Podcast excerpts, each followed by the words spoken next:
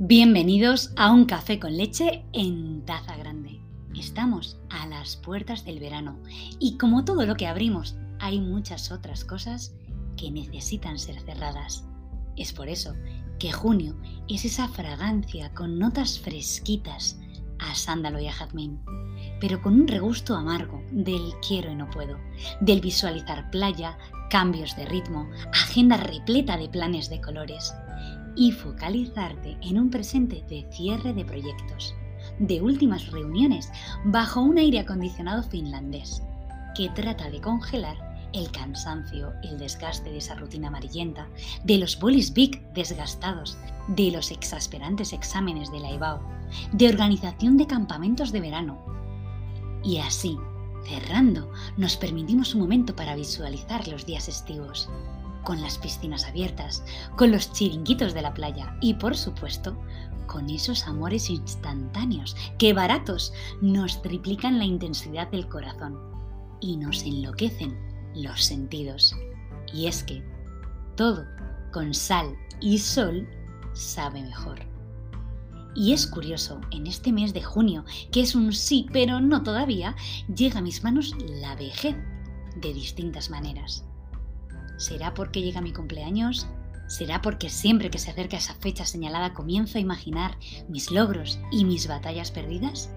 ¿Lo que conseguí y lo que aún no he alcanzado? lo poco que me queda para algo determinado y lo lejos que parece estar ese anhelo permanente que ha hecho su nidito en la parte más oscura de mi corazón. Sensibilidad, introspección y la suma de cumpleaños que no son vejez, pero sí experiencia. Y entonces aparece entre mis manos un libro. Su título, El escriba. Su autor, Jorge Piñas Muñoz como las grandes cosas de la vida. Lo conozco de manera fortuita en la Feria del Libro de Madrid. Me convenció su persona, sus muchas cosas que decir siendo él, y no uno de sus personajes. Y decido adentrarme en la aventura de su libro. Página 89, y aparece la elegante y melancólica vejez en palabras de la protagonista Irene, y dice, Hacerse viejo continúa ella. Si quieres saber lo que pienso, te diré que no creo que haya un solo viejo feliz. No es posible la felicidad al final de la vida, no en un mundo como este. Los que siguieron durante toda su vida el camino marcado, ocupando la vida en trabajar al ritmo que se les imponía, sin tiempo para desarrollar nada, viven existencias inútiles y vacías devorados por el aburrimiento ocupándose de cosas estúpidas para llenar los días, sin nada que hacer en un mundo que se ha olvidado de ellos. Los que no quisieron seguirlo, bueno, algunos mueren siendo jóvenes, víctimas de los excesos de una vida a la búsqueda de otra vida. Otros arrastran una salud débil, enfermos de hedonismo, que acaban muy pronto con ellos en camas de hospitales, de manera indigna o limitados por enfermedades procedentes del placer ilimitado que se concedieron. También están los viejos activos, sanos y deportistas, que creen haber burlado al destino, pero que en realidad desesperan por encontrar la fórmula de la eterna juventud y que buscan en los jóvenes el reconocimiento y la admiración.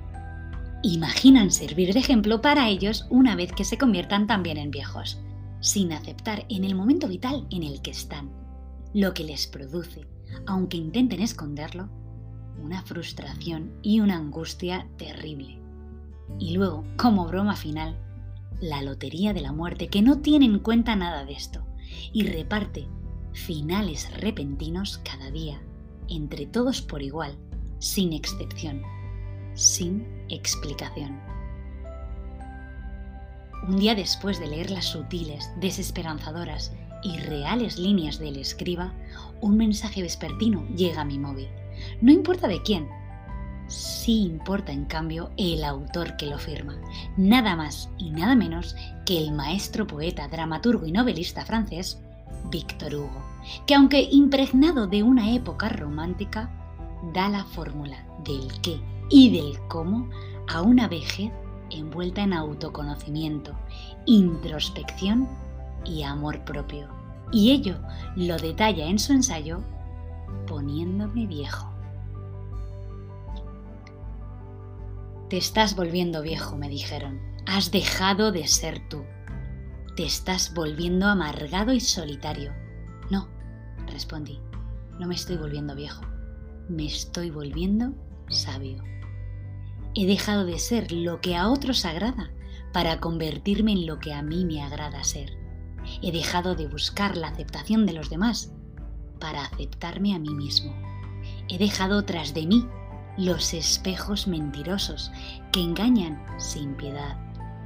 No, no me estoy volviendo viejo, me estoy volviendo asertivo, selectivo de lugares, personas, costumbres e ideologías. He dejado ir apegos, dolores innecesarios, personas, almas y corazones. No es por amargura, es simplemente por salud. Dejé las noches de fiesta por insomnios de aprendizaje. Dejé de vivir historias y comencé a escribirlas. Hice a un lado los estereotipos impuestos. Dejé de usar maquillaje para ocultar mis heridas. Ahora llevo un libro que embellece mi mente. Cambié las copas de vino por tazas de café. Me olvidé de idealizar la vida y comencé a vivirla. No, no me estoy poniendo viejo. Llevo en el alma lozanía y en el corazón la inocencia de quien a diario se descubre. Llevo en las manos la ternura de un capullo que al abrirse expandirá sus alas a otros sitios inalcanzables para aquellos que solo buscan la frivolidad de lo material. Llevo en mi rostro la sonrisa que se escapa traviesa al observar la simplicidad de la naturaleza. Llevo en mis oídos el trinar de las aves, alegrando mi andar. No, no me estoy volviendo viejo.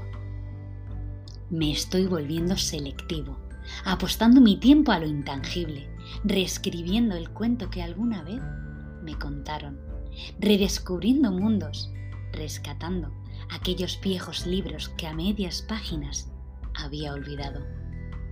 Me estoy volviendo más prudente, He dejado los arrebatos que nada me enseñan. Estoy aprendiendo a hablar de cosas trascendentes. Estoy aprendiendo a cultivar conocimientos. Estoy sembrando ideales y forjando mi destino. No, no es que me esté volviendo viejo por dormir temprano los sábados. Es que también los domingos hay que despertar temprano, disfrutar el café sin prisa y leer con calma un poemario. No es por vejez por lo que se camina lento, es para observar la torpeza de los que a prisa andan y tropiezan con el descontento. No es por vejez por lo que a veces se guarda silencio, es simplemente porque no a toda palabra hay que hacerle eco. No, no me estoy poniendo viejo, estoy comenzando a vivir lo que realmente me interesa. Y aquí después de esto me planteo, ¿qué tipo de vieja seré? No lo sé. Aquí ahora carezco de las herramientas para poder responder a esta pregunta. Pero tal y como dice Víctor Hugo, en mi caso, cambié las copas de vino por tazas de café con leche en taza grande. Me olvidé de idealizar la vida y comencé a escribirla. Y con vosotros, cada taza deja un delicioso regusto a hogar un sabor conocido y a la vez sorprendente que me lleva de viaje a junio, cierres de proyectos, novelas donde un escriba comienza a vivir gracias a la vejez solitaria y dependiente de alguien que lo fue todo y se agarra a esa necesidad de la pura demostración como efímera tabla de salvación.